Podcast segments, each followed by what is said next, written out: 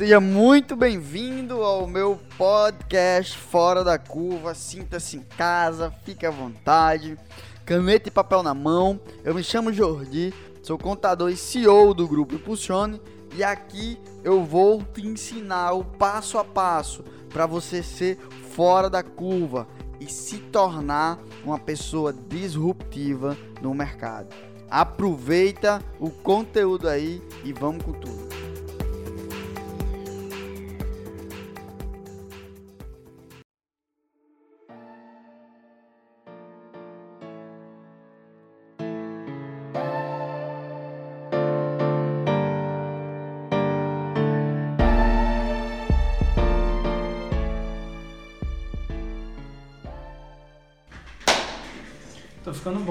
Dá palma, viu?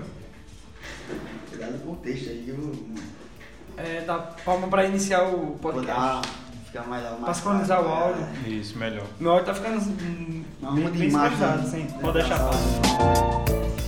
Fala pessoal, iniciando o episódio de número 23 do podcast Fora da Curva, apresentado por mim, Guilherme Lopes. Jordi.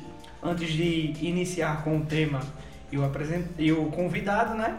Eu quero só passar um avisozinho para o pessoal se inscrever né, no link que a gente vai deixar na descrição do podcast, que é o jordisilva.com.br barra fora da curva. Coloca seu nome, seu e-mail e seu número e a gente vai te mandar novidades dos episódios, vai te sinalizar quando tiver episódios novos e sempre ficar por dentro das informações e se tornar um fora da curva. Né, Então vamos lá. Jordi, apresenta aí o nosso convidado e o tema. Ninguém melhor de falar sobre ele do que ele mesmo, né? Mas eu quero dizer aqui que, primeiro, é brincadeiras à parte, é uma honra conhecer você assim. É, Deus nunca manda pessoas ruins pra mim, sabe? Deus só manda pessoas boas. Então, antes de você chegar aqui, o amor já existe pela sua pessoa, não só meu, mas como toda a minha equipe, todo o meu time. E aí, fica à vontade para se apresentar aí. Muito obrigado. É, pessoal, eu sou o Caio Venâncio, sou produtor audiovisual e exerço, as funções de diretor, roteirista, ator e preparador de elenco. Eu estou muito feliz aqui e eu espero que eu esteja nessa curva aí. Com certeza. Com certeza, é uma pessoa, acho que é o primeiro expert da, da área É audiovisual, né, que a gente recebe aqui, não só no podcast, mas na empresa, assim, que tem que a gente, caramba. a gente traz muito empreendedor e É ele é um empreendedor. Com certeza. Eu, eu conheço um, um centavo, vamos dizer assim, da área de audiovisual e eu sei as dificuldades monstros que é você entrar nesse mercado. Né? E aí eu quero ver uma visão da pessoa do audiovisual hoje, né? quais são as dificuldades que você enfrentou se, e se mudou né? de lá pra cá ou mantém-se a mesma. É, dizem que no início do namoro, é, quando a gente está apaixonado, é, a gente vai a pé da nossa casa para casa da namorada. Não tem tempo ruim. No, no audiovisual é a mesma coisa. Quando você está sedento para seguir aquela carreira que você só é, via assistindo um filme, aí você faz, eu queria fazer um filme desse. Massa. Então, quando você tem esse, essa paixão, você enfrenta todas as dificuldades. Você perguntou, antes, era difícil como é que está hoje? O antes era aquela paixão de fazer. Então, assim, os obstáculos que eu tinha é, no início da minha carreira ainda tem os mesmos hoje, só que eu lido de forma diferente. É, a gente se sacrifica né, um pouco com, com o que a gente precisa fazer. Eu preciso de, um, de uma sala de aula para fazer meu filme. Preciso de uma sala de aula e 15 alunos. Então eu vou correr atrás de- desses 15 figurantes, vou correr atrás de uma sala de aula, vou falar com, com várias escolas para saber qual que tem aceito uma parceria para a gente filmar sem precisar gastar nada. Quando a gente vai fazer um filme depois de 10 anos, é a mesma dificuldade. Eu preciso fazer uma parceria. Claro, dependendo do know-how que a pessoa está depois desses anos, a gente consegue é, facilitar mais o, um acordo, né? a gente consegue Uhum. passar mais credibilidade. Mas no começo, no começo a dificuldade sempre é maior, mas em compensação é a hora que você tem que ser mais corajoso. É no início, é no primeiro passo, que é assim que dizem, né? Quando a gente dá o primeiro passo, a gente já, já fez muita coisa para a carreira da gente. E se a gente fosse colocar assim, é, a, a primeira página do livro Caoni né, de- dessa, dessa trajetória do audiovisual. Como é que foi aí essa dificuldade? Bom, a primeira página, ela tem que ser tem que ser lá na infância, porque para eu poder para eu, pra eu, pra eu poder chegar na Sim, sim. no audiovisual, alguma coisa tem que me motivar. O que é que me motivava? Era eu assistir desenho animado na TV quando era criança, assistir filme, filme de luta de Van Damme, que eu era fã de Van Damme. Ainda sou fã de Van Damme, mas eu sei que ele é um ator muito limitado. Muito mesmo. Depois que cresceu, aprendeu, né? Que ele era um pouco limitado. Pronto, eu descobri, né? Descobriu. Descobri. né? Bacana. E, e história em quadrinho, né? Eu- Você ficou puto né, com a caverna do, do dragão e disse não, eu vou virar diretor e vou fazer o final dessa Vou porra. fazer o sinal dessa porra. Vou, final, eu vou fazer o final. Então, assim, eu sou da geração que assistia os Ursinhos Carinhosos, essas coisas, Cavalo, é, Cavalo de Fogo, e assistia muito filme, né? Claro, assistia filme dublado e tal, mas é, quando, quando começava a assistir filme em videocassete, essas coisas, era, era legendado, eu achava ótimo, porque eu, eu me apaixonei pela língua inglesa por causa do- dos filmes originais, né? Com legenda e tal. E foi aí que, que despertou, né? Quadrinhos, é, filme, novela também, que eu gostava muito das novelas também, e, a- e as animações. Passei anos, anos sonhando em trabalhar com cinema. Anos, anos. Só que não tinha aqui em Natal, não tinha como estudar cinema aqui. Ah, tem teatro, mas assim, teatro é- eu gostava mais como ator. Mas eu queria me ver na tela. Então quando a primeira página eu abri, eu abri uma página antes para falar que na, tudo nasceu no desejo na infância. Pré-fácil, né? Um É, o prefácio. prefácio. prefácio foi ali na infância, quadrinhos, TV, filme. é, e a primeira página mesmo começou em 2009. Eu entrei no teatro em 2009 e fiz de tudo, de tudo mesmo. Ator, fui é, produtor, diretor, roteirista. E com três meses de estudando teatro, eu já comecei a dar aula em periferia. E foi um aprendizado muito grande, porque a maioria dos meus alunos eram de comunidade, de favela, e eles, na cabeça deles, é, teatro era coisa ou de quem era muito intelectual ou quem era gay. Eles estão certos. Não, brincadeira, não estão certos. É, e eu. Então, então, né? não, são de... Meu pai, meu pai achava que eu era gay. Com quando certeza começou- eles quando- estão certos, né? Teatro é uma coisa de pessoas intelectuais. Exatamente. E eu, eu foi aí que comecei. Mas o audiovisual eu entrei em 2011. Como? Abri o curso, abri o curso aqui em Natal, né, é, de nível superior. Eu fui estudar, fiz três, três períodos de cinema.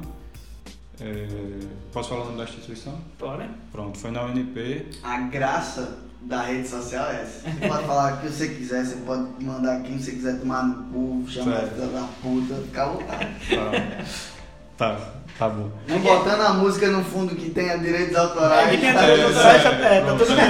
pra- pra- é, exatamente, para não, não bloquear. Exatamente.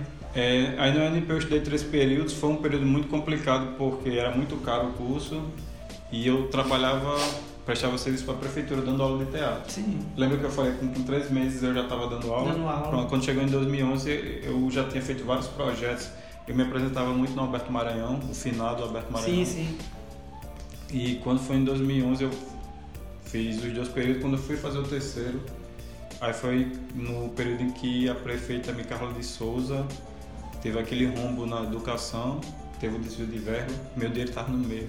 Ih, rapaz. Aí foi-se embora nove meses, nove meses de salário, consequentemente boa parte era para mensalidade da, Da, da faculdade. Exatamente. E eu fiquei arrasado, foi um dos di- dias mais tristes quando o, Isso foi que ano? já foi 2012. 2012. que o, o, o Fábio de Silva, né, que foi o que, que era o, o, o coordenador do curso na época, e ele me motivou, eu agradeço muito a Fábio de Silva. Ele, ele que me incentivou a trabalhar como produtor, que eu nunca gostei de fazer produção porque é muito trabalhoso. Mas ele que me incentivou, Carlinhos, você tem alma de, de produtor. Que ele quer dizer o quê? Que eu não tenho preguiça de trabalhar, eu, eu não tenho, eu, não, eu não tenho problema de levar um não na cara, eu fico lá até a pessoa, não, vamos negociar, pronto. Ele me incentivou muito nisso. Mas assim, chegou um momento que não dava, tem que pagar. Aí eu tive que sair, eu saí muito triste, eu ainda lembro até hoje quando eu peguei, peguei o 73 arrodeando lá em Ponta Negra, É. tá chegando na Zona Norte. Aquele Foi- caminho bota, bota a pessoa pra pensar, né, na janela. Muito, muito. É, e foi longo, viu? Foi mais longo do que o, o habitual. Então eu fiquei, fiquei muito triste, mas eu botei uma coisa na minha cabeça. eu perdi a faculdade, mas a paixão tinha aumentado pelo audiovisual. Foda. E eu consegui fazer mais filmes, tanto autorais como trabalhando com outras pessoas. Consegui fazer mais filmes depois que eu saí da faculdade. Por quê? Porque eu não dependia mais do que os professores me incentivavam ou me instigavam a fazer. Eu comecei a criar. Massa. E aí, só abrindo um, mega parênteses aqui pra gente começar a apontar os pontos em comum, né? Porque a galera que tá assistindo, barra, é, escutando Escutando. isso aqui, né, talvez est- esteja até nesse time, né? No time que eu escuto muita galera falando assim, pô, é, trabalhar de graça, pô, fazer projeto, como eu incentivava na época que eu dava aula na UNP, né? É, ah, vamos lá pessoal, trabalhar na Active Júnior, que é uma empresa que te treina sobre a educação financeira, sobre vários temas para levar você para escolas públicas para ensinar. Sim. E a galera não topava, a galera não ia, ah, trabalhar de graça, trabalhar só para ganhar hora extra. Mas aí quantos anos você trabalhou de graça? E pode crer. né? Quantos anos você É. trabalhou de graça? Então, é, o, o- quando você encara a sua trajetória como trabalho, tem que ter uma remuneração. Mas a, a minha trajetória eu encaro como experiência. né? O seu cartão de visita é os seus resultados. Exato. Independente de se você está ganhando dinheiro ou não, o Kaiomi, ele, o cartão de visita, por isso que ele falou no início, é muito difícil. Por quê? Porque o cara não tem cartão de visita, o cara não tem resultado. É. Então, Como é que vai passar uma autoridade assim, né? Assim, como é que quer passar uma autoridade? Então, eventualmente, o aluno que está nos escutando aí, ou a pessoa que está começando a carreira dela, cara, você vai ter que trabalhar de graça. E mostra também como o resultado foi tão importante que você falou, né, que três meses tá no teatro, né?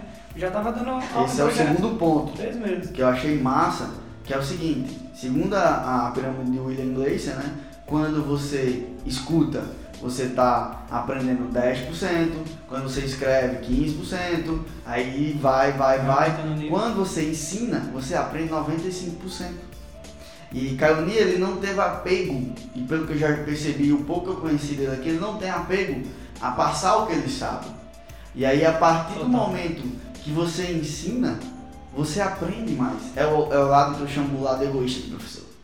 Tá ligado? Porque ah, o nível de absorção sobe. Então, eu gosto muito disso aqui, porque toda vida que eu venho pra cá e ensino alguma coisa pra galera, acontece duas coisas no meu cérebro. Uma, meu nível de absorção sobe. A segunda coisa, o seu cérebro diz assim, fudeu, vai ter que aprender coisa nova. Porque a galera, a galera tá. E aí o cara fica inquieto, cara, não para. Você tá sempre querendo buscar, você tá sempre querendo aprender coisas novas. E a galera, outra coisa também, que eu falo, gente, se você for falar, eu sempre dou o exemplo da XP, que é um fenômeno mundial de crescimento e é do Brasil, de uma empresa, e o que alavancou a empresa foi a educação. Então, se você tem uma empresa, barra carreira, eu me destaquei muito no início da minha carreira dando curso gratuito de Excel. E esse curso me gerou depois mais de 30 mil reais. Pode crer. Mas as oito primeiras turmas foi de graça. Foi com a galera assim, ah, esse boy tá querendo falar? Ah, pelo amor de Deus. Sabe o dono da empresa forçando todo mundo a, ei, escuta aí que ele é importante, que é importante que ele tá. Mas eu não tinha cartão de visita, eu fui construindo o cartão de visita. E eu achei massa essa parada. Eu sou apaixonado por teatro. Eu, já fiz um curso de teatro, inclusive depois eu quero bater um papo pra gente ver como é que a gente pode é, potencializar. Porque, assim, tem esse preconceito real, oficial, né? Que teatro é, é coisa de homossexual. Mas eu fiz um curso de teatro e, assim, o meu, minha performance em palestra triplicou. ligado? Triplicou completamente. Porque uma coisa é você assistir uma pessoa monótona. Outra coisa é você assistir uma palestra de uma ensinação, de fato. E eu tinha esse preconceito. Graças a Deus eu estou livre disso aí. Mas eu vejo que aqui em Natal tem poucos cursos de teatro e junta com as duas coisas, né? Não tem profissionais de qualidade e também A não tem do- é, a cultura de valorização. Você vê lá em São Paulo, toda esquina tem um curso de teatro. É, você falou de, do- de trabalhar de graça no início, né? Eu sempre vi, caramba, eu escutei muito pessoal dizendo, não, tu é besta, tu tá pagando pra trabalhar, por quê? Porque eu, era o dinheiro da passagem, se era o dia todo, tem que ter o dinheiro para alimentação. E, e no final das contas, é, o que é que eu estou ganhando? É sempre, e isso os pais também, com Com toda, certeza. com toda razão, os pais eles têm que se preocupar se, Com todo amor, é, se, se os filhos tão, Cuidado. conseguem se sustentar sozinhos, com, com aquela pessoa que escolheu. Para mim, tudo foi investimento. Tudo. O, as escolhas que eu fiz na minha vida foram totalmente difíceis. Eu trabalhava no, no escritório antes de, de entrar no teatro, eu trabalhava em escritório. é, se fosse hoje, era aproximadamente 2.800, 3.000 reais que eu recebi na época. Eu nunca vi a cor desse dinheiro. Acho que o bolso estava furado, eu não sei. Eu sei que quando eu passei pro teatro eu tive a consciência que eu sabia que eu ia passar muito perrengue pela questão também da valorização do, da profissão. Ah, é que faz teatro. Tu faz o que mesmo? Além do teatro, tu trabalha? Qual que é da vida? É. É, não, eu sou ator, sim, aí, mas tu trabalha com E quê? trabalha com. É, caramba. E a questão do que eu falei, né? Tudo investimento. Onde eu chego hoje, alguém que fala assim, ah, Ca- Caioni, Caioni Venan, sabe quem é? Falo, ah, sei quem é e tal. Todo mundo, quem até quem não me conhece, é, quando falam de mim, falam, eles pensam em coisas boas, eles não pensam, ah, é um cara prepotente, ah, é um cara não sei o quê. Não. Pensa em coisas mesmo que não conhece, não sabe, nunca viu um trabalho meu, mas deve ser uma pessoa confiável. Por quê? Porque Jordi conhece, porque Guilherme conhece Massa. que Railene conhece. Então, assim, por vocês serem uma pessoa de confiança e disser cara não é legal, as pessoas vão acreditar. Mas por que vocês dizem isso? Porque eu construí, como você construiu oito, oito turmas sem receber nada. E eu concordo que quem ensina aprende muito mais. E eu fui, errei, errei muito enquanto ensinava, mas eu, eu era transformado a cada final de aula. Que eu, sim, uma coisa que, eu- que até hoje eu sou conhecida porque eu trabalho com criança. É, eu venho de igreja, igreja evangélica, né, que eu sou músico também, eu sou, composi sou compositor também, e eu dava aula para criança. Quando eu fui trabalhar no teatro com criança, é, eu não sou é, a pessoa mais paciente com a criança, mas em compensação eu sou muito compreensivo com a criança. Então eu comecei a trabalhar com criança e eu cheguei na, no- na TV, a trabalhar com programa de TV, é, na, no SBT, na Band, tanto aqui como João Pessoa e Recife. Até a Nossa. Bacana. trabalhou comigo, foi assim que eu e ela a gente se conheceu. Ela, ela foi minha assistente, depois se tornou diretora, roteirista. E foi através de eu trabalhar com criança. E o pessoal fala assim, ah, você é muito duro com as crianças. Aí você vai e pergunta à criança, você gosta de cadear? Claro, claro. Aí é, mas como você fica? Ele é da cada um de Rígido. vocês. Aí é, rígido, ela faz, as crianças fazem porque a gente merece. e eu, eu sempre disse assim, eu sei que a pergunta não, tem, não é relacionada a isso, a, a criança, mas eu, eu quero falar sobre a questão eh, da construção de um profissional. Total. Então- Como você falou, você é, iniciou na infância, né? Seu, seu, seu desejo amor foi- hoje, né? Pelo. E a criança, eh, as crianças que eu sempre trabalhei e trabalho até hoje, eu tenho um cast enorme de criança, tanto para audiovisual como para teatro. Eh, os pais confiam muito em mim, muito. Como foi que eu passei essa confiança? Eu não trato criança como gente lesada. Tem gente que faz assim, ó, vamos brincar, não sei o que. Eu não trato criança desse jeito, eu faço assim, ó. Digamos que Jordi tem 8 anos. Eu não vou chegar aí. Jordi, meu filho, a gente vai fazer um. Você vai fazer o papel de um super-herói, tá certo? Não falo assim, eu faço. Jordi, seu personagem vai ser o, o Capitão Estrela. Toda vez que você bater as mãos, a gente vai colocar umas estrelas aparecendo na tela. Aí você vai falar, tá certo, mas eu posso correr? Não, não pode correr porque o personagem ele, ele, ele só voa, ele não corre, tá certo? Pronto, beleza. Decorou sua fala? Decorei. Pronto, vamos lá, vamos fazer, fazer um ensaio. Eu trato como um profissional. Massa. Eu não trato criança como adulto, mas Já- eu trato como profissional. E já chega lá tratando a criança como se ela soubesse, gigante. tivesse total entendimento. Sim, e eles gostam. Sabe por que eles gostam? Porque a gente dá responsabilidade a eles. Quer ver uma criança, quer ver uma criança, você dá um copo com água para ela. Se você deixar para uma criança de 5 anos com um copo, você fica com medo de dela fazer alguma besteira, derramar, ficar bebendo e deixando aqui, aí cai da Na mesa. ponta. Se você falar assim, ó, é, eu vou te dar esse copo aqui, esse copo aqui é o que você vai usar na cena, certo? A água tem que ficar nessa quantidade, quando a gente for gravar, você deixa a água por aqui, tá bom? O copo não pode sair daqui, porque se sair daqui, a gente vai ter que mudar toda a locação, a câmera vai ter que mudar daqui. Você dá a responsabilidade para ela, que ela faz? Eu não quero essa responsabilidade para mim, então eu vou ficar quietinho, Ela vou deixar... foca somente O foco é exatamente. Então, assim, toda criança que eu trabalho, ele, eu, eu quero que eles continuem sendo criança.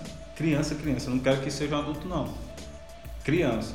Mas quando eles estão trabalhando comigo, eles entendem o nível da responsabilidade. Eles não eles brincam assim no intervalo, no camarim. Assim como adulto também brinca. Exato. Exatamente. Então por que a gente é, tratar a criança como um imbecil, como, como uma pessoa né?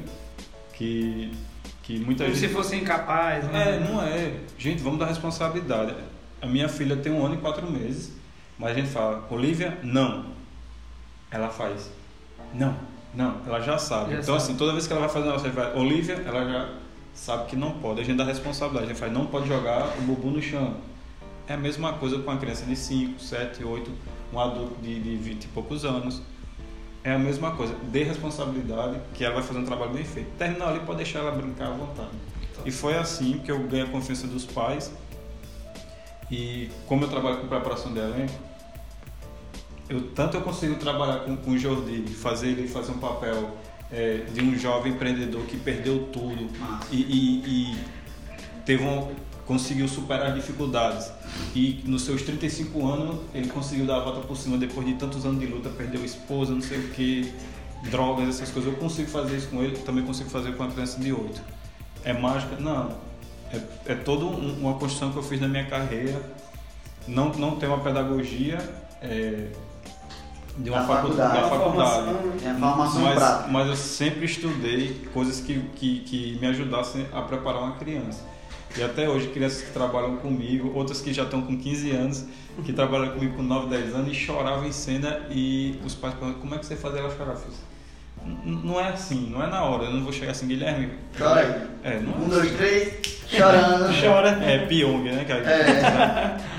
Não, era uma construção, eram, eram três meses trabalhando com o Guilherme até eu identificar o que é que faz Guilherme pro personagem dele, que, que é um, um vendedor ambulante. Conseguir fazer o personagem dele chorar naquele momento, ele precisa entender, quem tá chorando não sou eu. É o personagem João, o, ven- o vendedor ambulante. Tem toda uma técnica. Tem, tem técnica assim. E o pessoal brinca dizendo assim, cara, não me faz chorar. Aí eu digo, seu bolso tá vazio, tá sem dinheiro, sua carteira. Aí lá, Que já cai. Massa, cara. tudo isso foi investimento na minha vida.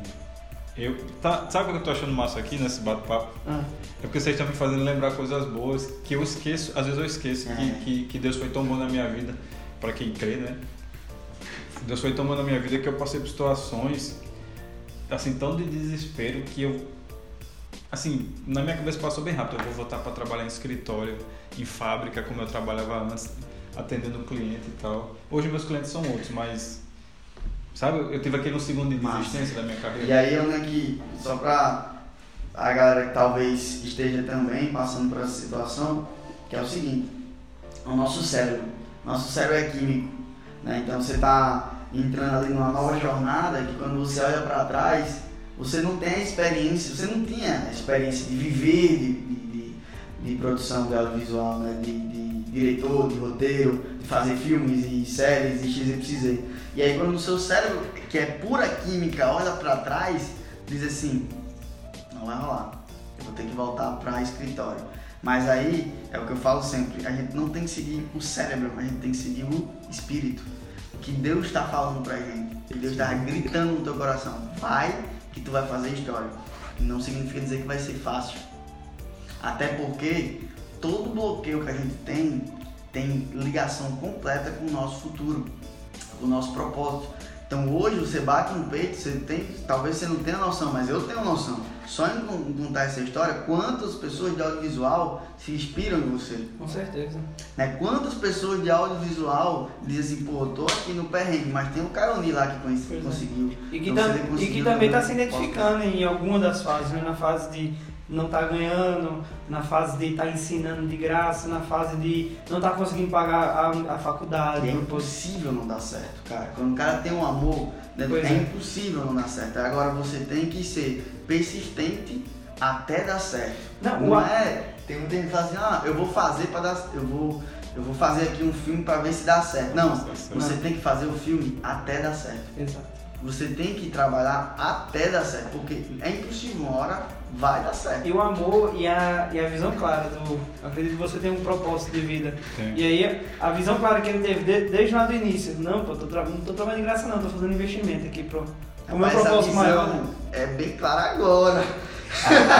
Ah, é. Agora olhando pra Realmente. trás é claro, mas lá na hora, nego, não é tão claro assim não. Você fica. É verdade, é verdade. o do lado, o lado bom é que eu não entrei, assim, não, não foi um tiro no escuro, né? Como eu tinha falado. Quando eu saí do escritório, daquele trabalho mais formal e não artístico, quando eu entrei no mundo das artes, eu tinha consciência que ia ser difícil. Isso eu tinha Ah. consciência. Eu sabia que, que eu ia contar moeda para pagar a passagem e eu contava muita. Muito. De 2009 a 2015, eu contava moeda para pagar a passagem de ônibus. Não estou dizendo aqui, aqui que todo mundo tem que sofrer para poder chegar lá. sim. Não, não é. Mas cada um tem sua história de vida. Eu não fiz essa escolha. É, uma coisa que eu aprendi nessa dificuldade é que Jordi falou, tem que persistir. A gente tem que persistir fazendo a coisa certa, não é persistir a, torto, a rodo e a torto, torto a rodo e enfim. Não, não é assim, chegar e. Não, tenho que dar certo de qualquer jeito. Não é de qualquer jeito. Você tem, também tem que ser inteligente, tem que ter a malícia de trabalhar nos momentos de dificuldade. Qual é a malícia? Cara, um cara me chamou para fazer um trabalho eu não sei fazer, mas vou dizer, vou, vou dizer ele que vou conseguir fazer porque o Jordi é meu amigo ele sabe fazer. Então eu vou fazer assim, Jordi, Total. vamos trabalhar com isso. Você que sabe fazer. Eu não sei, mas eu não queria perder o cliente. Você pode fazer, Jordi, você vai receber a parte, mas em compensação o cliente vai ficar fidelizado. Então assim, você agora vai trabalhar comigo nessa área, tá certo, Jordi? Jordi? Não, tá certo. Eu, eu acho Pronto. Caramba. E é assim que foi assim que eu fui construindo. Eu fui, eu fui é, abraçando pessoas que agregavam a minha vida. Pessoas que eu vi que só, só me botavam para trás. Tchau. Tchau. E não precisava nem ter raiva da pessoa. Era só assim, não. Só não um é som aí acabou. não tá somando, não tá edificando. Pronto, aí eu fui. É o famoso, é aquela famosa que a gente fala no, no audiovisual, é brodagem. Eu vou trabalhar com um cara que faz uma coisa que eu não sei fazer e a gente vai somar, pronto, na brodagem. Por quê? Porque ele, ele nem me cobra, eu não cobro nada a ele, a gente constrói lá na frente. Constrói junto. A gente constrói junto, agora a gente pode se pagar. E o massa que você falou aí é que a galera confunde muito, muito insistência com persistência. Né? Que eu acho que foi, foi- você foi maestro aí na hora que você falou assim, trabalhar de maneira inteligente. Porque é o que eu mais vejo no mundo do, do- do empreendedorismo, é a galera fazendo a mesma coisa, aí chega pra mim e diz, Jodi, faz três anos que eu faço isso e não dá certo. É. Tá, tudo bem. Quantos livros você leu? Quantos cursos você fez? Quantas pessoas novas você se conectou? E você falou uma parada que eu falo muito, que é network. Sim. Então tem muita coisa que o cara- se o cara chegar hoje pra dizer assim, Jodi, eu tô precisando fazer um filme. Entendeu? Eu faço. Vamos lá. E aí na mesma hora que eu digo, calma, e como é que é a parada? Sim. Como é que é isso? Como é que é aquilo? Vamos, tamo junto. É assim, assim, assim o contrato, vai ser assim, assim. Total. E acabou. Né? Mas é network. Mas a partir do momento que você fica fazendo as mesmas coisas e andando sempre. Tem, tem um, um negócio que eu acho massa assim. Os, seus amigos é o mesmo da, da infância. É, então por isso que tu ainda é um moleque. Pode crer. Porque são fases. Nada contra vocês, viu, amigos de infância? Nós gostamos de vocês ainda. Nós, nós te amamos ainda. Só que você vai ter, hoje você tem os amigos para conversa bosta, você tem os amigos para o âmbito profissional, você tem a sua família e assim você tem os seus grupos de amigos. E essa, essa nota de 0 a 10 que você dá para esse network que você tem é que vai dar, não é você. Tipo, você acha que você escolheu esse modelo dessa barba aí? Você não escolheu não, cara. A influência das pessoas que você convive convocou você a ter um cabelo desse jeito e uma barba desse jeito. É foda, mas é real. Inclusive é científico isso e também bíblico. Sim. Diga com quem tu andas. Que eu te direi quem é. Isso. Não andem comigo não, tá, gente? Eu aviso logo antes. Melhor deixar bem claro isso, né? É, e outra coisa que você falou do a questão do network, gente, é muito importante a gente ter o, o olhar mais, mais abrangente. Por quê? Eu sempre trabalhei com pessoas, é, como eu falei, né, eu trabalhei com crianças de periferia, né? Eu várias vezes eu fui dentro de favela para conversar com os pais, pais não, né? A avó, porque normalmente a realidade de quem mora em periferia, em favela, é porque os pais já morreram com seus 20, 22 anos e a mãe de- desses caras que criaram os netos. Então muitas vezes eu chegava lá, tava um tio é, drogado assim na calçada e fazia, opa professor, eu não sei nem quem era, mas todo mundo me conhecia. Por quê? Porque o, o menino chegava em casa e hoje eu fiz um personagem massa no teatro, não sei o quê. Ih, o que você acaba de dar, dar dinheiro? Não, mas, mas é o professor que fez, o professor Caio nem queria saber quem era. Quando eu ia lá, eu não tinha obrigação de fazer isso. O professor nenhum tem obrigação de ir na casa do aluno. Mas eu ia Massa. e eu, e eu, eu saía enriquecido, claro, muitas vezes triste com a realidade. As meninas de, de 14, 15 anos. Tinha, teve um, um menino de 14 que veio falar comigo, ele era um dos mais perigosos da, da, da escola. Todos os professores tinham medo dele. E ele chegou e disse: Professor, eu acho que a menina tá grávida, não sei o que. Eu disse: Não, não tá não. Tá não, calma. E eu, e eu por dentro, meu Deus, a menina tem 13 anos. Caramba. 13 anos. Enfim, não tava, graças a Deus. E eu consegui, eu consegui fazer com que ele fizesse um filme que foi premiado é, em Bahia Formosa, no Festival Fink. O filme foi exibido na Polônia, no, no Festival da Cracóvia. Caraca. Tava lá a cara dele. Massa. Aí antes de, de, da gente começar a contar essa parte da, da história, eu acho assim, qual foi assim o, a virada? Qual foi o momento assim que você sentiu que os resultados, como foi essa história na parte do livro, assim, adiantando um pouquinho esses capítulos, tá bom. né? E aí sempre tem aquela parte assim que o jogo muda, as coisas começam a dar certo, é, tipo assim, a gente inicia 10 não, um sim, e com o passar do tempo essa proporção vai diminuindo e a gente começa a receber daqui a pouco 9 sim e um não. Não. Né? E qual foi o momento do pá? O momento, eu falo pra todo mundo que foi o ano de 2013. Foi um ano fenomenal na minha vida. Lembra que em 2012, quando começou o ano, eu já tive a decepção, aquela Sim, tristeza. eu Foi um ano muito difícil pra mim. E em Você 2013... falou que foi de 2009 a 2012 Não, que foi ralado. dois- não, de 2009 a 2015. Sim. Mas 2013 foi o ano assim que, que mudou toda a minha vida profissional. Foi, quando, foi onde as pessoas começaram a enxergar- me enxergar como profissional dentro da minha, da- da- do meu profissional, né? Que eu, não, eu sou conhecido aqui em Natal, mas sou conhecido em outros estados por causa de festivais. É, na Polônia também, é, os organizadores sabem quem sou eu. Então, 2013 foi um ano assim que, que foi uma reviravolta, porque aconteceu tudo de bom na minha vida em 2013. É, e eu percebi que foi tudo que eu plantei em 2009, 2010, 2011, 2012. Mas, só me tirando, 2009 foi o ano também da desgraceira. Foi porque foi a sair do, do, do modo, modo convencional entrar no mundo louco que Massa. era do artista. Sabe por que é, eu tô perguntando isso? Cara, eu peguei um conteúdo violento de uma questão dos ciclos, sacou? A questão dos ciclos eu expliquei pra você. E assim, a nossa vida é cíclica, tá ligado? E aí, por isso que eu tô fazendo esse quebra-cabeça pra é, explicar essa teoria que eu aprendi do ciclo da vida. Então, assim, primeiro ano, pior ano, o ano de aprendizagem. Depois vem um ano do serviço. Então, 2009 foi o ano de desgraça, tu tomou a decisão. Foi. 2000 2010, ano de trabalhar que nem um condenado. Foi isso mesmo. 2011, ano de fazer aliança. Foi no cinema. E aí você começa a criar o seu network. 2012, ano de oportunidade. Oportunidade, oportunidade, oportunidade. Não significa dizer que, que, que não foi ralado, né? E aí 2013, que, foi 2012 que você disse que Que eu, começou, né? Aí 2013 foi bom ou foi ruim? foi ótimo. 2013 foi quando eu lancei esse filme Vixe Boy de Valor, que é um filme de um minuto, que eu fiz com meus alunos da escola pública. E ah, eu fiz vários filmes, fiz o Menino Dentro de Ouro, mas eu era só preparador de elenco, mas os alunos que eram protagonistas, a gente filmou no, no Passo da Pátria, que é um, um- é um- uma comunidade muito violenta. É. Muito violenta assim.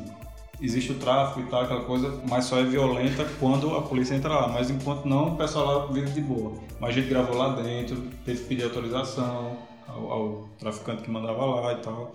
E o Vixe Boy de Valor veio logo em seguida, foi o, o filme que eu mais ganhei prêmio. Em Brasília, é, em João Pessoa. Vixe, em João Pessoa o pessoal. Ah, Caioni, cadê o filme? É que eu passei um tempo sem fazer filme. Pronto, 2013 foi que eu conquistei tudo e no final do ano, depois do, do Vixe Boy de Valor, eu conheci minha esposa. Ela fez uma figura, ela foi figurante no filme. E pronto, aí a gente começou a namorar no final do ano, depois do Festival do Bahia Formosa. Aí daí foi só lançar, foi só lançando o filme. Lançando o filme e eu sendo chamado para fazer preparação de elenco com criança. Porque aqui em Natal a gente tem Márcia Lois, que é uma ótima preparadora de elenco. Ela prepara muita gente que está na Globo hoje em dia. E eu me especializei em trabalhar com criança. Não que eu não trabalhe com adulto, mas assim, todo mundo só me chama para trabalhar com criança. Mesmo que eu dissesse assim, não quero mais trabalhar com criança, meu pessoal, cara, nem vai lá. Possível. É possível. Eu criei, eu criei, é, é, é, eu criei um nicho de mercado, mas que só tem eu dentro do, do- Desse Então, número um no mercado de É. trabalhar com criança. É, exatamente. Aí, aí É isso que eu falo para meus clientes de né? Você tem que ser o número um no mercado. Não, mas tem que falar assim, então vamos subnichar. Sim. Porque aí, se só tem você, você vai ser o número um. né? Você pode bater no peito dizer, eu sou o número um no mercado de crianças. De teatro de crianças. E aí depois vem os resultados exponenciais, né? O ciclo, os cíclicos, da, os ciclos da vida. Aí vem Foi isso que me fez entrar no, no programa de TV, Programação de Criança, que a gente até gravou uma, uma novela lá, que a gente vai Massa, lançar cara. em breve. bate E, e muita, muita criança. Só que aí eu saí da, da periferia, de trabalhar com criança periférica, de favela, para trabalhar com criança de classe média a elitizada. Então era outro universo. Eu tenho que ter out- outra forma de trabalhar com eles. Eu não podia. Outro tratamento. o tratamento. Eu não podia chegar pronto com, a- com as crianças e adolescentes, ela chegar e falar assim, ah, que a fulana tá buchuda. Era as piadas que eles faziam. É, minha prima tá buchuda. Tipo, a menina tinha 10 anos e falava um negócio desse. Aí, professor, eu posso dançar aqui funk? Eu, não, pode não. Aí o menino, vai, professor, quer ela ver com short? Eu, Ei, que é isso? Pare. Não, professor, que tá, tô só brincando. Quando eu cheguei na, pra trabalhar com as crianças de classe média e elitizada e tal, é riquinha, né? Rapaz, era outra, outro universo. Ele não sabia o que era gravidez na adolescência, não sabia o que era trabalhar, trabalhar e estudar ao mesmo A tempo. violência no bairro. É, né? não sabia. A realidade era outra. Qual era a dificuldade deles? Pra- Era viver num castelo, que é o condomínio fechado, que eles faziam, ah, eu não, não gosto de brincar na rua não. Por quê? O que substitui a vida dele, né? O que substitui a rua são o, Os games. os games, o celular, o, a, as redes sociais é o que salva ele, porque é ali que eles gostam de estar, nas redes sociais. Não que a criança de, da periferia não, Não tem gosta. acesso. É, eles gostam, não gosto. eles gostam também, tá- todo mundo gosta. É só a diferença que uns têm mais acesso, e outros Acesso. não. Mas assim, eu percebi uma coisa, todo mundo tem as mesmas dificuldades emocionais. A criança de periferia, a criança de periferia sofre depressão como Caraca. a criança de, de classe média. Sabe? E quantas coisas eu escutei, meu Deus, eu, que eu não. Eu só levei para os pais depois que eu consegui convencer a criança, que ela se abriu comigo, mas não se abriu com os pais. Eu consegui, depois de muito tempo, fazer com que a criança confiasse em contar isso para os pais. Para que o pai enxergasse, você é doido, não sei o quê. Pronto. Eu, nesse sentido, é, às vezes a gente, como profissional, pode sentir um pouco é, injustiçado na vida porque as pessoas não reconhecem o nosso trabalho, mas no final das contas há um reconhecimento. Lá na frente a gente vai, vai, vai colher aquilo que a gente plantou. Por isso que eu digo que as pessoas não devem ser. é, não pode ficar murmurando. Eu faço, eu faço, não ganho nada. Calma, calma. Você está plantando aqui, como você falou do espírito, alguma coisa está acontecendo no sobrenatural que lá na frente você vai ser Isso. agraciado. Você vai ser A lei da semeadura, né? Sim. Se a gente for analisar, eu gosto muito dessa metáfora. Quando você planta, você não vê o que está acontecendo debaixo da terra. Quando você vê, é porque já brotou. E eu conheci uma senhora que ela, ela plantava e cavava para ver até que se já estava já tava Pra ver crescendo. até onde Pouco ansiosa. Ansiedade. E eu tô, e eu tô fazendo. Eu acabei de comprar sementes. Eu sou do interior, eu plantava, isso já cap- capinei com a minha mãe e tal, de pegar terreno emprestado e plantar feijão e arroz e tal. Mas eu vou revi- reviver essa experiência comigo. Eu, eu quero fazer plantio, eu quero ver, sentir, ter essa paciência de eu não estar no controle, de quem está no controle, que é o criador, é ele que, que vai controlar se vai chover ou não, Sim, sim, mas se você vai, vai- ter o você vai fazer a não, sua mas eu vou fazer a minha parte. Porque o Deus que a gente tem é o Deus do possível. Não é o, é o Deus do impossível, não do possível. Então, enquanto ele está olhando lá de cima e estiver vendo assim, Cauni, você consegue fazer isso. Ele não vai se meter. Nem a pau. Agora, a partir do momento que Guilherme tem 30 mil para pagar, liso batendo, amanhã de manhã, sente e ora. Que aí é com Deus impossível. Mas se você tá dando seu. Você não tá dando o seu 100%, ele vai esperar você. Ele É vai esperar você reagir. Ele vai esperar você. E, isso é o conceito de fé, né? Uhum. Fé é você acreditar sem ver. Sim. Né? Foi, foi o que mais Esperança- Jesus falou. A esperança das coisas que não se vê, né? Você está esperançoso. É, a gente falando né, dessa questão, o que é que a gente planta de bom que na nossa profissão a gente vai, vai colher lá na frente, né? É, todo mundo reclamava assim, o pessoal que trabalhava assim mais perto, pronto, é, a- esqueci o nome dela, tá lá, Daiane. Daiane. Daiane. Daiane trabalhou Daiane. comigo na novela lá, ela foi minha assistente. É, ela via como é que eu tava, meu comportamento no set de filmagem. Mas assim, tinha momentos que eu tava aqui dirigindo, mas eu tava ensinando para quem tava do meu lado. Eu fiz, sabe por que eu escolhi que a menina viesse do lado dessa árvore e não dessa aqui? A pessoa, não, porque aqui é mais bonito. Não, não. Porque se eu colocar ela vindo do outro lado da árvore, a gente vai perder essa iluminação que tem toda aqui e vai escurecer o rosto dela. Ah. Aí você faz, é, cara, isso é coisa besta. Todo diretor faz, nenhum faz isso, porque não tem obrigação. Mas eu tenho o prazer de ensinar. Então, quando eu trabalho com a criança, eu faço assim: quando você for segurar o, o copo, segura assim, segura assim, segura assim. E quem tá de fora é, tá enxergando, tá pensando, ixi, ele ensina. E quantas vezes as pessoas, muito, muito, muitas crianças chegam assim e fazem, ah, eu gosto de caldo porque ele ensina. Então, assim, eu digo muito para eu digo com meus alunos, é, não fiquem mal acostumados comigo. Porque quando vocês forem gravar um vídeo publicitário do, do Midway, nordestino, não vai, não vai ter ninguém ensinando. Eu não vou estar lá ensinando. É, eu digo, não é obrigação do diretor, eu faço isso porque eu gosto. Ah, quantas vezes eu, eu perdi 10 minutos, 10 minutos explicando, né? explicando para a criança tá, que segura o microfone assim e tal. Eu tava conversando com o Pedro, acho que foi, não, foi com o Dayan. Ontem eu também tive essa conversa com o Pedro também, porque eu, eu deixo isso bem claro para a galera que trabalha aqui comigo. Vocês não trabalham comigo não é uma relação trabalho. Porque relação trabalho é aquilo que eu falei. O cara trabalha, no final do mês pega esse dinheiro e tá tudo certo. Aqui é experiência. Eu dou experiência. Para daqui a pouco, eu não quero que o Guilherme trabalhe para mim pro resto da vida, não. Sim. Senão ele não vai ser rico. Ele não vai ser rico. Se ele não tiver o próprio projeto dele, ele não vai conseguir prosperar em tal maneira de é. transbordar para a família dele, para a descendência dele, mas a questão sobre... do, do, prazer também, né? Qual o prazer? Você não tem um sonho de, de construir seu próprio projeto, e, ele, e com certeza Jordi vai ficar orgulhoso porque. Com certeza. Caramba, o que, o que. Minha cria. É, e não, é, não, é, não, é nem só o orgulho da minha cria, porque senão fica parecendo que a pessoa é. É, é ego, né? É, ego, né? Mas a questão do. Caramba, Guilherme, o potencial dele aqui era desse tamanho. Quando ele saiu, ele já saiu assim, ó, preparado. Exatamente. Saiu preparado, entendeu? Uhum. Eu, acho que é, eu acho que a função de quem ensina é, é essa. É a gente preparar as pessoas ser plataforma, eu falo muito isso. E elas, elas é que escolhem o caminho é. que elas vão, mas elas têm oportunidade. Que é plataforma do foguete.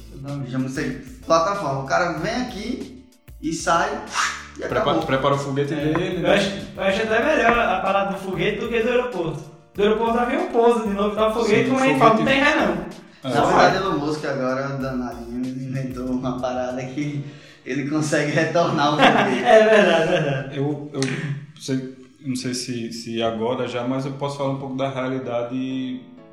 A realidade. Massa, eu quero só assim. Do nosso, do nosso entender assim. Então foi o Wish Boy, Sim. é massa, é? Wish Boy de valor. Wish Boy de valor que foi a virada de chave. Foi, foi. Aí, a partir disso, começou resultados exponenciais, pá, pá, pá, pá, pá.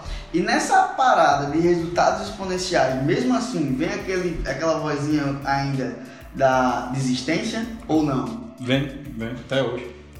Como eu acabei de sair do. Agora, setembro para outubro, para outubro, eu saí do programa Ser de Criança. Questões trabalhistas, não só eu, só um monte de gente. É uma, é uma dificuldade que está rolando aí na justiça com um monte de pessoas. E é um programa que tem um potencial muito grande, mas que trabalhava só o imediatismo. Dá dinheiro agora? Dá. Dá não, então corta, corta. Descarta, não e não tem aquela coisa de, de construir a criança. Sim, sim. A gente até ensinava, a gente tem a proposta de ensino, né? ensinar a criança a ser um repórter, que as crianças tinham 5, 6 anos, 7, e elas entrevistavam J Quest, entrevistava é, celebridade aqui de Natal, Nossa. blog do BG, tudo.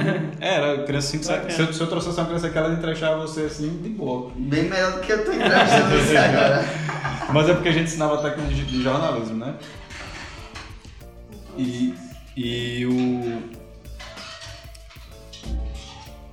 Onde é que eu estava? Estava falando que eu saí. Pronto, você perguntou da questão de se até hoje ainda existe essa dificuldade. Existe. Então, como eu saí, eu agora estou com a minha produtora For Studios e a gente abriu uma escola de audiovisual chamada Gerações. E essa escola tem o objetivo de, claro, de ensinar, mas também de, de a gente oportunizar a galera para trabalhar dentro do mercado. Como eu falei, tem criança nossa que já está fazendo propaganda favorito. É, outras já estão fazendo parte de alguns longa-metragens. Massa. Esse é o objetivo da gente. Não é só ensinar, mas oportunizar, né? E as crianças têm noção que isso é profissional. Plataforma, né? Isso, exatamente. E a dificuldade qual é? eu digo para todo mundo, se você quer ser artista, se você quer ser artista, independente se é audiovisual, dança, poeta, é, artes visuais, entre na, de cabeça na sua arte, no que você quer fazer. Quando de cabeça é estudar, é trabalhar, é repetir, é, é, é exercitar, mas tenha uma renda extra. Não abandone tudo, não abandone tudo, achando que de cara você vai conseguir ganhar dinheiro com sua arte. Não. Quando você estiver aqui, começa a dar uma aulazinha ali. Ah, eu, eu a hora a aula é 50 reais, não sei o que. Ah, não, eu vou começar a, a trabalhar com meu pai, no escritório do meu pai, no meu expediente, entendeu? Vou estagiar não sei onde, mas por quê? Porque muitos desenhistas de história em quadrinho, pronto, Geraldo Borges, que, é, que ele é cearense, mas estava aqui em Natal, agora está em Santiago do Chile. Geraldo Borges, ele trabalhava o dia todinho, quando dava seis e pouco, seis e pouco ele chegava em casa e ia desenhar é, matéria para Marvel. Caramba! Era. Aí mandava na época pro correio, que era nos anos 90, né? Ele mandava por correio, né? Os desenhos, os caras avaliavam, transformavam. E assim, a esposa dele também contribuiu muito, porque ela tinha um sonho de, dela, mas ele tinha um sonho, ela quis ajudar como? Ele não tinha filhos. Então, assim, ela não ficava cobrando as coisas dele sem necessidade. Sim, é um casamento tem que construir junto. Mas, mas aquele momento ele estava trabalhando. Quando dava meia-noite, uma hora ele ia dormir para continuar a trabalhar, até ele poder sair daquele trabalho, Caramba. sabe, É, formal. Ele construiu, né? Construiu. Exatamente isso é, é, nas mentorias que eu ensino a, a fase de transição. Né? Você calcula qual o mínimo possível para você sobreviver, não é nem viver, é sobreviver. Você junta pelo menos 6x daquilo ali, pelo menos, o ideal é um ano. Sim. Um ano com aquilo ali e aí você cai de cabeça no teu sonho. Por quê? Métrica. Se você estudar uma hora por dia e aplicar 9 horas por dia, né, com 365 dias, você no mínimo vai ser um perito conhecido na cidade. Em um ano, você já é um cara conhecido na cidade, porque você está não só estudando, mas executando aquilo todos os dias. É uma maneira simples, ah, eu não sei nada sobre audiovisual. Você não vai se tornar um bambam, você não vai se tornar o Cauni. Com certeza não. Agora, se você pegar um ano toradinho, estudando uma hora e editando vídeo e tal, tal, tal, e dando feedback, mostrando para as pessoas, recebendo feedback e fazendo esse Fazendo na processo. prática também, né? Né, a gente vê, por exemplo, aqui a evolução de Pedro que tá aqui faz quanto tempo? Seis meses. Cara, já faz tudo. Cara, faz né? Então, assim, Pedro, seis meses. Ele chegou aqui, a, a, a pegada da mídia social é totalmente diferente da pegada que ele vê na, na faculdade. Sim. Totalmente diferente. Por quê? Porque aqui a gente tem uma carteira de clientes. E aí, na faculdade tem os pré-requisitos de como é que tem que ser um vídeo. E aqui o cliente vai pra cara dele e diz assim, seu vídeo tá uma bosta e eu quero um vídeo assim, assim, assim. E ele seguiu todos os requisitos que foi ensinado, mas falei, "Ixi, o cliente, acho que eu esqueci de combinar com o cliente. isso, né?" É, é verdade. Então, é uma parada que você, com o tempo, mas pô, seis meses, o feeling do cara já tá outro, mas por quê? Sim. Ele estuda e executa o dia inteiro. A galera chegou aqui dizendo assim, ah, eu gosto de editar vídeo. Bicho, tu gosta de editar vídeo mesmo? Porque uma coisa, cara, é o cara editar um videozinho ali E tem tal, aquele tempo de mastigar. Mas... É, de aproveitar. De aproveitar a edição. Beleza, então, show de bola. Aqui é infinito. Por causa do cliente. O cliente, ele... Aqui, não, aqui é literalmente infinito. Porque o, só o meu conteúdo aqui, por semana, a gente gera mais ou menos duas horas de vídeo de podcast para edição. Sim. E também as mentorias que eu dou, que eu gravo. E também as aulas, Palestras, os cursos online, palestra que eu dou mais ou menos a cada 15 dias. Live que eu dou quase todo dia que eu vou lá e salvo pra galera. Então é literalmente infinito. Uhum. Eles vão morrer e não vão editar todos os vídeos que eu tenho. Literalmente. Fora os clientes. Aí é onde a gente, toda essa etapa que você passou, a gente viu eles já. Pô, chegou uma hora que eles ficaram sem saco quando editar vídeo. Todos sem saco. E aí é onde é a gente vai trabalhar toda a ressignificação do propósito. Não é sobre editar vídeo. É sobre você pegar um boy da periferia, sem perspectiva nenhuma. Não é só fazer um filme. Sim. É sobre o cara, você pegar um cara da periferia que provavelmente ia se tornar um traficante e ia morrer com Botar a cara dele lá na, botar a cara dele lá na botar o Polônia. cara, na a cara dele lá na. Polônia e dizer assim, pô, eu sou importante, né? Eu sou um, um- um ser iluminado e talvez isso faça alguma diferença. Porque aí a partir daí já não tá no teu controle mais. Verdade, verdade. E, o- e é, e é- e é por isso que, que a gente, quando dá oportunidade para as pessoas, a gente não pode mentir, a gente tem que dizer a verdade. O mercado é difícil. Não vou dizer que você vire um robô, tem que ser aquele robô que não pode errar e que tem que. Não, seja você mesmo, mas botando na cabeça que o mercado ele, ele é violento, ele, ele exige, quer sugar de você, mas o diferencial é, é você fazer um trabalho de qualidade, mas que você tenha paixão por aquilo. Se for só para eu preciso daquele dinheiro, vai vir um cara que é apaixonado pela mesma profissão que você e vai vir com as ideias assim, ele está disposto a sacrificar alguma coisa, você não. E nosso mercado aqui de audiovisual, é, o, o, o que é que nos impede, o que é que impede Natal de, de virar um mercado, o que é que é promissor, mas porque não há, Ainda é muito desvalorizado. Quer dizer, é desvalorizado ou ainda é? é, o que a gente precisa, é, eu, eu não vou dizer que é desvalorizado, eu acho que, que são picos. Tem época que a gente aqui é valorizado através de editais da prefeitura, tem as leis de incentivo, lei de Jama Maranhão, lei Câmara Cascudo, mas assim, é no Brasil todo. No atual governo, é, diminuiu mais um pouco os investimentos, mas mesmo diminuindo um pouco o investimento no atual governo, fizemos dois filmes maravilhosos, que é A Vida Invisível e Bacurau. São filmes que saíram arrastando, Caralho, eu sou. saíram arrastando prêmio por aí. Pô, Então- velho, sou fã do Bacurau, velho. Fez bem, arrepiei por- agora. porque Kleber Mendonça Filho é um dos nossos melhores diretores. Ele é um cara de classe média. Os filmes dele, é a primeira vez que ele faz um filme de uma região mais pobre, ele sempre faz de galera de classe média. O pessoal criticava. Você faz filme para classe média. Ele fez, é porque eu sou eu só sei falar daquilo que eu vivi. Ele não podia falar de favela, porque ele não conhecia. Então, assim, imagina que no Brasil está essa dificuldade de investimento no audiovisual. Não só no audiovisual, na música e tal. Mas imagine Natal, que Natal é conhecida por... É, Câmara Cascudo dizia que Natal nem... nem como é que ele falava? É, um- é uma, uma frase clássica de Câmara Cascudo, que é como se Natal nem valoriza nem desvaloriza o natalense, o potiguar. Por quê? É aquele famoso nem fede nem cheira. A gente gosta sempre das coisas que vêm de fora. É verdade. Não é verdade? A banda Plutão já foi planeta, o pessoal ah, é de Natal. Quando foi pro. Mas.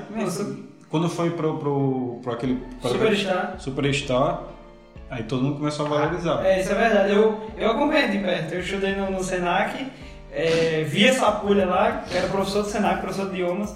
Ele era guitarrista. E aí a galera do Senac ali conhecia e tal. Aí quando chegava no Senac falava: Meu irmão, escuta essa banda, Plutão já foi planeta. A galera, caralho, que nome é esse, velho? Tipo, essa valorizada total. Quando foi pro, pro Superstar, eu já conhecia a banda, já tinha ido pra três shows, já, tinha, já conhecia a galera, tá ligado? Então, Isso é uma prova de que não é só a realidade do audiovisual, mas de todo o artista. isso é verdade. A, a questão de, de, de, de as pessoas nem se dá gastar um tempinho em ouvir a banda, você mostra como a gente ainda é um pouco colônia, né? É. a gente, né, a gente gosta muito da questão patriarcal, a gente gosta que venha uma pessoa e mande na gente, que venha o Wesley, Saf- que venha o Wesley Safadão cobrar não sei quantos mil para tocar na arena.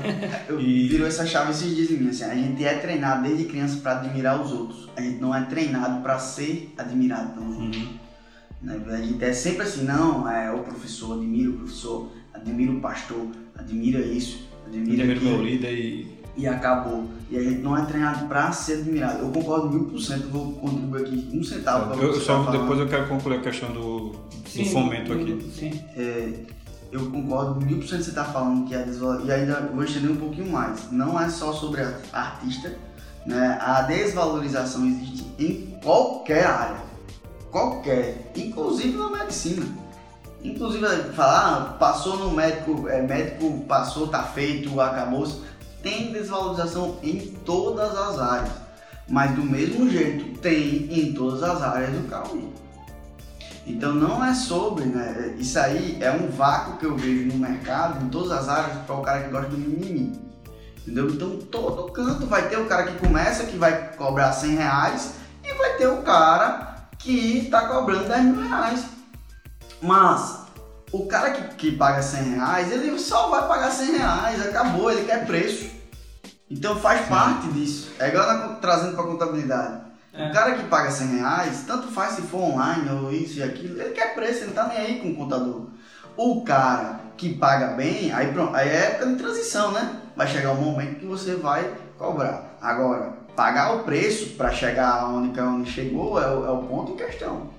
E aí vai ser ralado, vai- aí não tem mais. É Plutão, né? Como é que é? Plutão já foi planeta. Plutão já foi planeta. né? Eu, vocês já perceberam que eu não curto muito a questão musical, né? É só uma calcinha preta, né? Então, a, a, banda, ela teve o cartão de visita dela, ela passou, é. né? então é sobre resultado. tá? As pessoas sempre vão olhar de uma maneira diferente quem tem resultado. Isso é verdade. Aí, vai lá, continua aí. Sim. É, só, só deixando claro que eu não sou contra as bandas de fora, os artistas de Não, fora. total. Pelo contrário, a gente gosta. Quem é que não É. gosta, né? Quando essas bandas vêm, Exato. vem é, os artistas, né? Vem pra cá, a gente, claro que a gente gosta. O que a gente precisa é ensinar, de- Ensinar. é, desde as crianças a valorizar o que elas têm aqui no Pois estado. é, pois Ser é. patriarca, né? A galera torce pra Flamengo, mas É, pra América. pra América, ABC. Isso é verdade. Que elas façam isso não por obrigação. Certo. Porque em Pernambuco existe a cultura de que eles, va- É eles valorizam total, tudo, tudo, tudo eles, eles valorizam. Po- Pois é, eu acho impressionante. Eu, eu, tenho, eu, eu tenho inveja, a gente natalista tem inveja do pessoal de Recife, que é uma valorização tão grande lá que, tipo, não tem negócio de Flamengo e Vasco, não. É esporte, é sambinha Esporte, e náutico. é esporte. E tudo isso é, foi, foi muita luta para eles chegarem nisso. Eu Não foi- eles não acordaram e e fizeram, ah, eu amo minha, minha terra. Não. Foi um, muitas pessoas com o passar dos anos Exatamente. foram mostrando, gente, é nossa cultura. Nós não aceitamos É. é, que o, quem vem de fora. que quem vem de fora seja mais valorizado que o nosso, não. A gente gosta de fora, mas Ah. porque o da gente é bem menor. Aqui, aqui a gente vem, a gente chega um turista, o quê? Ponta Negra, ah, gosta. A gente presta não, sei o quê. Recife já, já convive pessoas que, tipo, Recife, aquela lama, lama não, é mangue. E, e pega a briga, e é. pega a briga. Exatamente. Né? Então, é, o audiovisual, eles, aqui em Natal, ele sofre um pouquinho por causa disso. Porque, para eu convencer minha família que eu faço audiovisual, eles tiveram que assistir meus filmes, mas muito mais do que assistir, eles tiveram que ver as premiações. Facebook, né? nas redes sociais, toda hora, cara, que eu ganhei um prêmio de melhor ator no, no Cinemark, aí o pessoal, caramba, não sei o que, ganha até dinheiro, né? aí tal, não sei o que, o pessoal Até veio o dinheiro. é. Aí o pessoal ficou assim, sabe? Aí apareceu o primo, não sei de onde, que eu nem lembrava que tinha. Apareceu vários primos. Falei assim, ah, é primo, não sei o que. Eu primo, eu não conheço. de verdade, eu não conhecia mesmo, não. Mas enfim, o que eu tô falando é o seguinte: é, a gente precisava de políticas culturais, que é o quê? Políticas culturais é quando você cria uma estrutura para que quem não conhece tenha acesso. Como? Ou a gente leva até os bairros, sei lá, faz espetáculo de dança na, na, na quadra esportiva da, daquele bairro, a gente bota um telão e exibe os filmes, só filme potiguar, Massa. ou a gente tem políticas públicas que facilitem que essas pessoas consigam entrar no teatro mais barato. Em vez de pagar Total. ah, eu vou assistir. Eu vou assistir um show, sei lá, do Whindersson, aí é 150 reais. Teatro Lá- Riachuelo. Riachuelo. Um- Como é que o menino que, que, que fica, que mora em favela vai conseguir assistir o Whindersson? Ele vai ter que esperar sair no YouTube daqui a dois anos. Deus. Ah, Então, assim, cadê as políticas públicas para fazer com que as crianças vão ao teatro e Tem sentem, sentem naquela Tem poltrona? aquela experiência. Exatamente. Sabe, é diferente você ir para um cinema do que você assistir Total, na sua velho. casa, porque quando o cinema ele, ele não vende só o filme, ele vende o ambiente. Aquele ar-condicionado, aquela. Nunca aquela vai É, acabar. Netflix o- nunca não, vai é, acabar. eu Não, e- e, e- e eu acho que não é nem interesse da- das plataformas de streaming tá acabar com o tomando, cinema. é, exatamente. eles, têm o, o, O nicho dele. o nicho Eu dele. prezo muito por, esse, por essa experiência, que até digo que eu chamo de ritual. O ritual de ir na docelândia comprar doce, o ritual de Sim. comprar pipoca, Sim. dar aquela manteiga, da, de sentar Parece- na cadeira, do frio. Sim, sim, sim. Parece até Tá que. vontade cinema já. né? Parece até que é obrigatório a gente fazer esse ritual. É, né? é Porque se não fizer, eu não fui pro cinema. Não fui. É. Deixa eu, deixa eu só Tá. concluir uma coisa que você falou da questão da gestão. Nem todo artista é gestor. Por isso que muitos artistas é, envelhecem e estão com o seu quadro que ele pintou na casa dele. Não está no museu, não está na casa de um cliente. Por quê? Porque ele não soube gerir, porque ele só é artista. Ele não se preocupou em, estudar gestão, ele não se preocupou em colar em pessoas que entendem de mercado. Porque para eu vender meu produto eu não preciso ser o expert em, em, em economia, eu preciso trabalhar com um econômico, com um contador, com alguém que saiba gerenciar essa parte. Dizer assim, Cani, teus filmes são bons, mas ele só está alcançando o pessoal do teu bairro. Vamos fazer com que alcance o pessoal lá de João Pessoa. Como é que a gente faz para deixar isso é, é vendível? Isso. Né? Não sei nem se existe essa palavra. Existe. É do, é do Velozes e Furiosos, né? É, Vin Diesel. Vin Diesel. Então, assim, todo. todo Eu pode- tô entendendo que todo dizerzinho dele é com filme, sabe? todo dizerzinho dele ele puxa pra. Viu, ah, Jorginho? É por isso que eu digo assim, um recado, dois recados para quem é artista. Passa. Tá começando, tenha uma renda extra.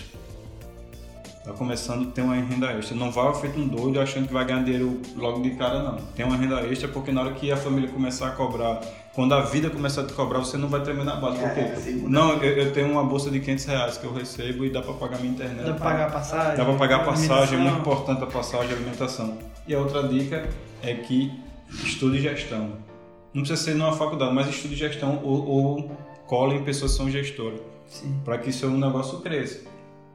Não é só a paixão que vai fazer seu, seu, sua arte ser reconhecida. É fazer a arte e, estu- é fazer a arte e estudar como é que é, eu consigo vender essa arte, né? Sim, essa sim. Uma coisa, que eu falei até com mim, uma coisa é você fazer um vídeo, outra coisa é você introduzir o vídeo no mercado. Uhum.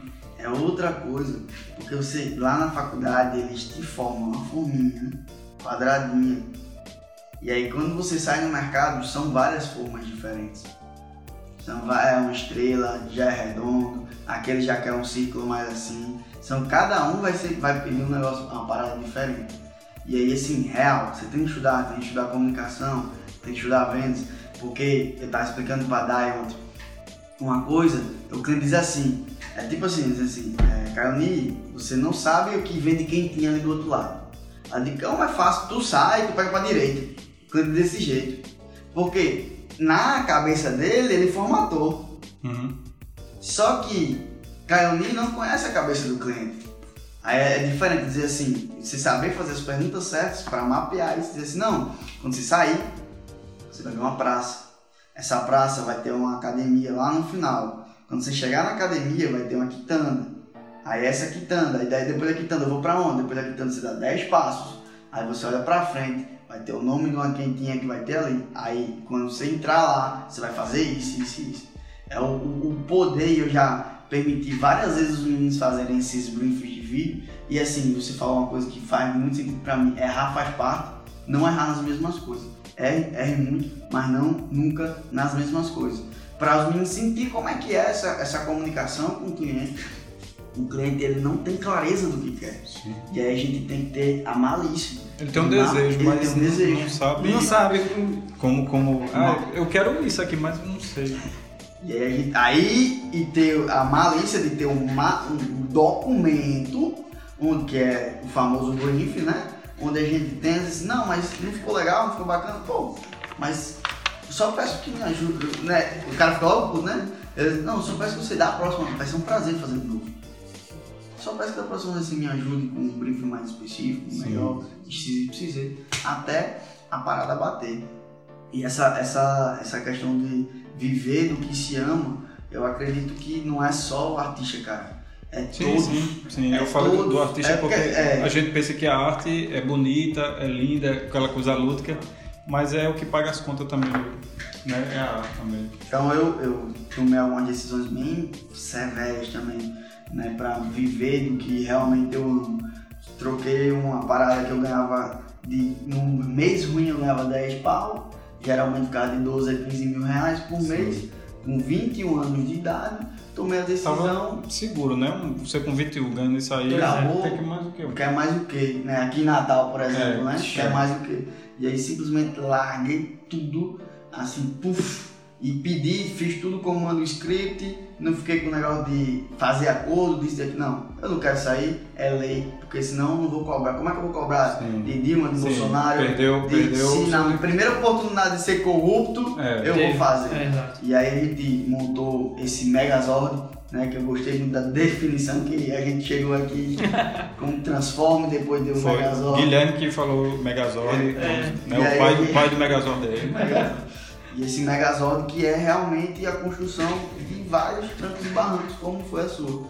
É, E assim, para finalizar, eu vou sempre fazer uma pergunta, Carolina, que é a pergunta de ouro.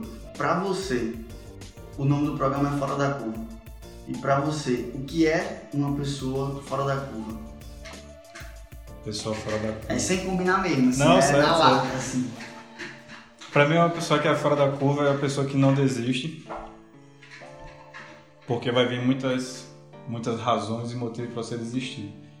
Então, quando você chega na curva, você a tendência é fazer a curva e voltar. Fora da curva não, ele passa direto, mas ele não passa direto porque ele vai bater no canto não. É porque ele mudou a trajetória da vida dele. Então acho que quem é fora da curva, ele, ele que traça o destino dele. Ele que muda a situação que ele passa.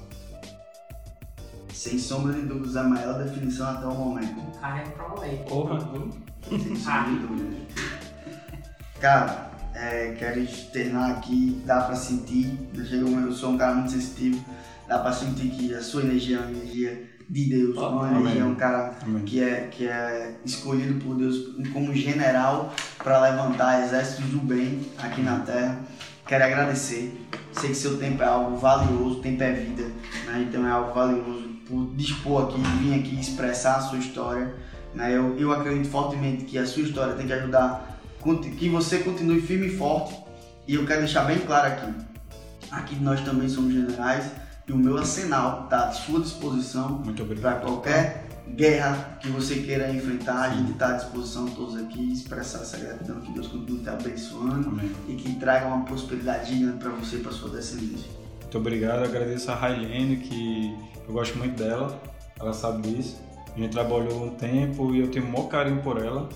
Quando ela falou comigo para vir participar aqui. Parou, senão eu vou ficar com ciúme. É, mas falando de forma profissional, eu gosto muito de Railene como profissional. e feliz por, por ela ter me trazido até aqui para conhecer vocês. Claro que eu, eu disse a ela que eu não queria passar vergonha, né? Eu disse, é eu, eu, isso? não queria passar, porque ser fora da curva é, não é pra qualquer um, né? Ser fora da curva. com certeza não é. E eu, e eu, ficava, eu tava preocupado. Você fora da curva vai ser um Caone. A definição bem Tá objetiva. bexiga. Eu não consigo falar não. desculpa. obrigado, obrigado, Jordi. É, eu creio muito nessa questão da, da sensibilidade espiritual que a gente tem. Então, é verdade que muitas equipes que trabalham junto, elas só funcionam porque existe uma relação de alma que existe daquelas pessoas. Não, é, são tão diferentes aquelas duas pessoas, mas eles se conectam de alguma forma, a alma deles está ali atrelada. Obrigado, obrigado pela oportunidade. E espero que quem for assistir seja muito é, agraciado por, pelas nossas palavras aqui. E que as pessoas não desistam, não desistam, pessoal, não desistam porque é, os muros sempre vão estar levantados para que você fique querendo ver o que tem do outro lado. Se não der para derrubar, dê a volta, faça alguma coisa, cave e passe por baixo do muro, mas não desista Não não desiste, não desiste. E vocês também aqui da equipe é, cresçam juntos. É, quero mandar um abraço pro diretor de arte, que ele é o único que tá na sala sozinho. ele é o único que é top, né, aqui. Mas assim, ele é um, um exemplo a gente a seguir, né? O escolhido. O escolhido, obrigado Jordi Guilherme, Dá pra fazer até o filme, você diz. Pedro, Pedro. e Railene, Railene, obrigado. Muito Deus obrigado. abençoe vocês. Muito obrigado, essa, essa fala final aí de Caone É, me foi- lembrou uma coisa. Não existe, o fracasso só existe para quem desiste. Então, só continuar que uma hora vai rolar. Valeu! Valeu.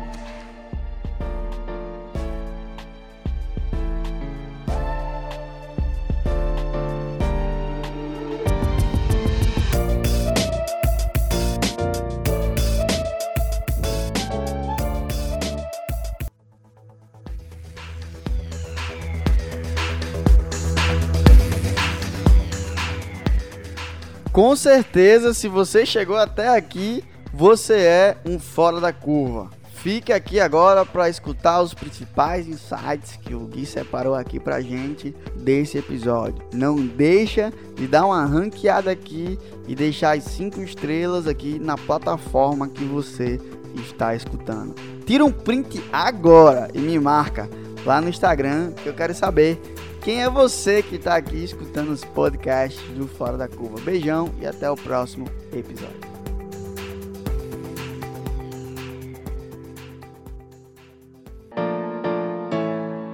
Você encara a sua trajetória como trabalho, tem que ter uma remuneração.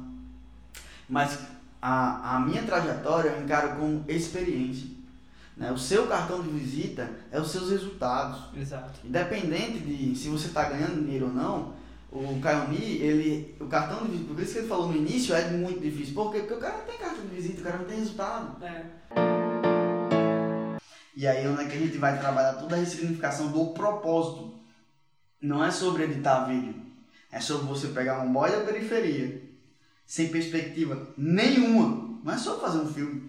Sim. É sobre o cara, você pegar um cara da periferia, que provavelmente ia se tornar um traficante, ia morrer com Botar a cara dele lá na, botar a cara dele lá na botar o Polônia. cara, Na a cara Polônia, dele na exatamente. Polônia e dizer assim, porra, eu sou importante, né? Eu sou um, um, um ser iluminado e talvez isso faça alguma diferença. Porque aí a partir daí já não tá no teu controle mais. Verdade, verdade.